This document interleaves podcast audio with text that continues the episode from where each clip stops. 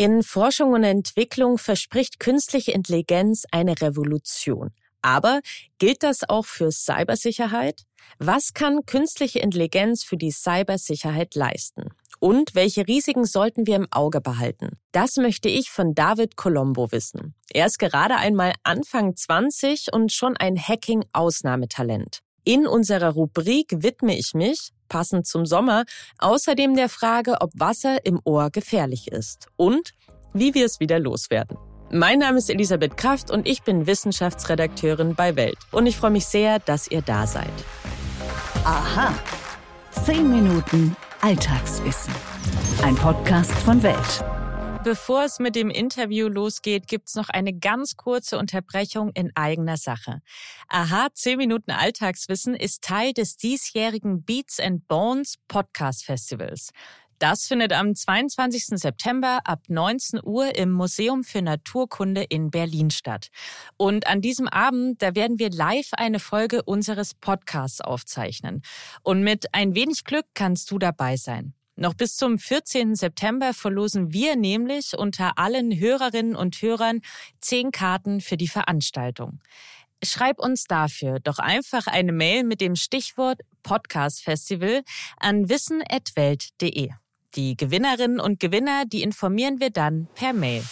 Aus seinem Jugendzimmer im fränkischen Dinkelsbühl heraus ist es David Colombo gelungen, 25 Tesla-Fahrzeuge auf der ganzen Welt zu erreichen. Er konnte sie aufsperren, hupen lassen und sogar mit ihnen fahren. Grund war eine Sicherheitslücke, auf die er zufällig gestoßen war. Nach seinem Hack bekam Colombo Einladungen aus der ganzen Welt, unter anderem aus Tel Aviv und Dubai. Er entschied sich stattdessen aber für San Francisco und das Silicon Valley. Wenn Colombo nicht gerade Teslas hackt, schützt er seine Kundinnen und Kunden vor genau solchen Angriffen. Heißt, er testet Sicherheitssysteme, indem er versucht, sie zu umgehen. Und mit ihm möchte ich heute darüber sprechen, wie künstliche Intelligenz den Bereich der Cybersicherheit verändern wird. David, Kannst du uns einmal auf einen Wissensstand bringen, bitte? Was verstehen wir denn jetzt unter Cybersicherheit? Ja, also Cybersicherheit ist ja eine relativ breite Kategorie. Und zum einen geht es wirklich darum, Daten zu schützen, Systeme zu schützen. Also da geht es um personenbezogene Daten, wie man es ja hier im deutschen Kontext öfters hört, aber dementsprechend auch um Unternehmensdaten, vertrauliche Daten von, von Regierungen zum Beispiel. Also eine Kategorie sind wirklich äh, die Daten, dann natürlich auch die Systeme äh, an, an sich, dass jetzt niemand in den Systemen drin sitzt, die Systeme aussperren kann oder auch verschiedene Handlungen vornehmen kann. Und dann auch kritische Infrastrukturen. Also wenn wir mittlerweile reden über, über Flugzeuge, über Fahrzeuge, Wasserinfrastruktur, Elektrizitätsinfrastruktur, also wirklich verschiedene Bereiche von Kreditkartendaten beim Online-Kauf über Regierungsdaten bis hin zu kritischen Infrastrukturen, die müssen alle abgesichert sein. Und mittlerweile ist ja fast alles durchdigitalisiert. Also unser fast gesamtes Leben ist ja durchdigitalisiert. Also es geht wirklich darum, dass wir hier unsere unser digitales Umfeld einfach auf allen Ebenen schützen können. Was würdest du sagen, was kann KI für die Cybersicherheit leisten, wo Menschen versagen? Also da sind wir bei dem ganzen Fluss an, an Alarmen und, und Warnungen, die wo reinkommen. Also wenn wir jetzt einfach nur traditionelle Systeme haben, dann sind da ganz viele Sachen, die wo vielleicht verdächtig sind oder wo vielleicht ähm, Schwachstellen sein könnten. Und da kommt dann, insbesondere bei großen Konzernen, kommt einfach so viel rein, dass die menschliche Komponente da komplett überlastet ist. Und da kann ein KI-System dann äh, eine weitere Stufe im, im Filtern sein und einfach diese ganzen ähm, False Positives, die wo tatsächlich dann keine ähm, keine Warnungen sein sollten oder die, wo keine Angriffe sind, das Ganze einfach rausfiltern und dann nur die tatsächlichen Angriffe, die wo tatsächlich interessant sind, von, von den Menschen äh, betrachten zu lassen, die dann weiterleiten und da auch noch zusätzlichen hilfreichen Kontext hinzuzufügen. Also KI kann dann tatsächlich die Last einfach reduzieren und dann aber auch die Effektivität ähm, der, der, der menschlichen Mitarbeiter steigern. Also KI würde hier jetzt äh, niemanden ersetzen, allerdings vieles einfacher machen und dann die, die Produktivität dementsprechend steigern, weil man schneller auf Dinge äh, reagieren kann, wenn KI zum Beispiel vor, vorschlägt, äh, welche Schritte man jetzt einleiten könnte, um, um auf verschiedene Situationen zu reagieren. Aber bleiben Menschen im Bereich der Cybersicherheit nicht trotzdem unabdingbar? Definitiv, definitiv. Also da, da wird niemand ersetzt werden. Und es ist nicht nur im Cyber-Security-Bereich, sondern es ist in vielen Bereichen so, dass KI zeitnah niemanden ersetzen wird. Allerdings Menschen, die wo wissen, wie die KI-Tools funktionieren und wie man die dementsprechend einsetzen kann, um produktiver zu werden, die werden natürlich dann ähm, verschiedene andere andere Bereiche ersetzen, weil natürlich jemand mit Hilfe von KI-Tools viel, viel produktiver und viel, viel schneller ist als jemand ohne. Kannst du uns mal an ein, zwei praktischen Beispielen erklären, wo KI bereits jetzt Cybersicherheit unterstützt und gewährleistet? Also vor allem, wenn man sich jetzt Themen wie wie dieses ganze Endpoint Protection Thema anschaut, wo einfach verschiedene Software auf ähm, den ganzen Endpunkten wie jetzt Laptops, Server, Smartphones installiert ist, um da zu analysieren, was passiert und Daten zu sammeln.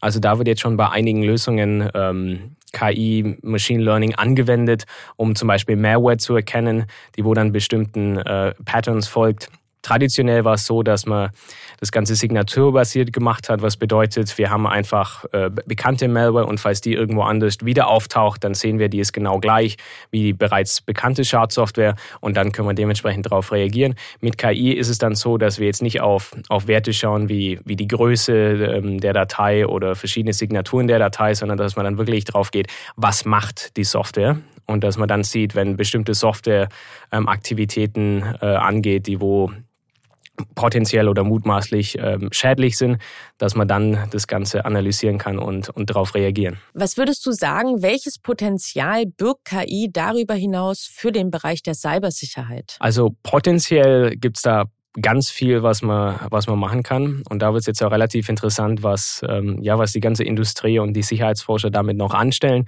weil man zum Beispiel auf der offensiven Seite mit, äh, mit KI relativ viel machen kann, um Schwachstellen zu erkennen, um verschiedene Wege in Systeme zu erkennen und dann eben auf der defensiven Seite die, die ganzen Operationen von, von Hackern potenziell erkennen und lahmlegen kann.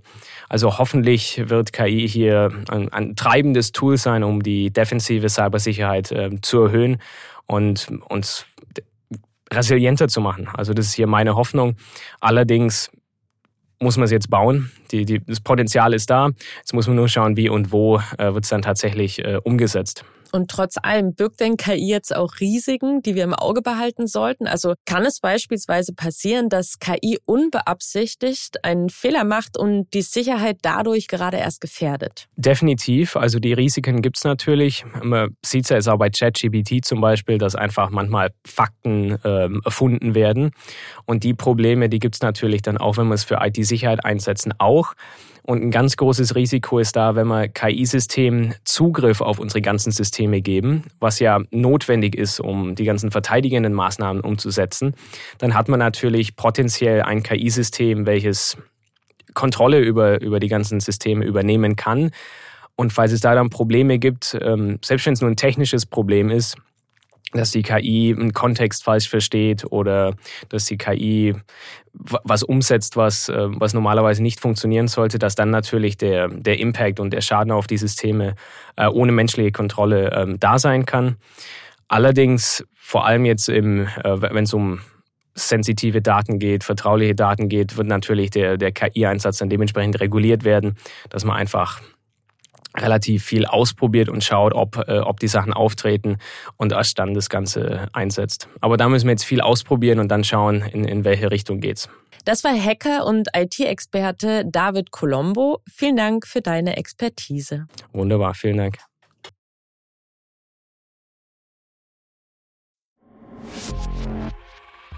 Stimmt das wirklich?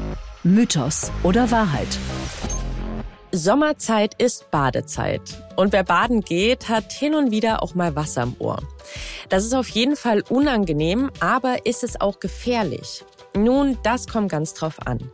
Fakt ist, Feuchtigkeit weicht die Haut im Ohr auf gelangen mit dem Wasser außerdem Bakterien in unseren Gehörgang, können die so viel leichter ins Gewebe eindringen und dort unter Umständen zu schmerzhaften Entzündungen führen. Wir sollten deshalb auf jeden Fall versuchen, das Wasser schnellstmöglichst aus unserem Ohr zu bekommen. Und wie funktioniert das am besten? Zum Beispiel, indem wir eine flache Hand auf unser Ohr pressen und danach wieder loslassen. Denn dadurch entsteht ein Unterdruck, der die Flüssigkeit sozusagen aus unserem Gehörgang saugt. Sollte das nicht funktionieren, könnt ihr euren Kopf zur Seite neigen oder ein wenig hüpfen. Letzteres sieht vielleicht albern aus, hat bei mir aber jedes Mal geholfen. Wenn euch unser Podcast gefällt, dann tut mir einen riesengroßen Gefallen und abonniert ihn auf den Plattformen. Bei Spotify und Apple Podcast könnt ihr uns außerdem eine Bewertung dalassen. Über fünf Sterne freuen wir uns natürlich am meisten. Für Kritik, Anregungen, Lob oder Themenvorschläge erreicht ihr uns jederzeit per Mail an wissen.welt.de. Wir freuen uns auf eure Zuschriften und ich wünsche euch einen wunderbaren Tag. Eure Elisabeth Kraft.